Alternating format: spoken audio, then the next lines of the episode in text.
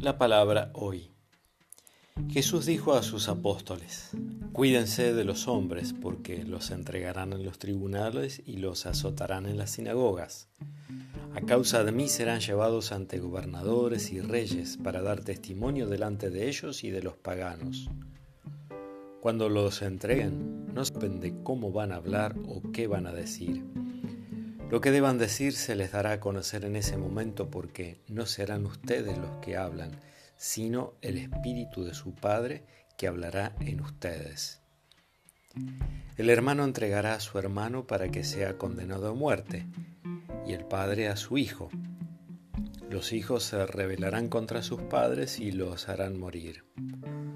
Ustedes serán odiados por todos a causa de mi nombre pero aquel que persevere hasta el final se salvará. De San Mateo capítulo 10 del versículo 17 al 22.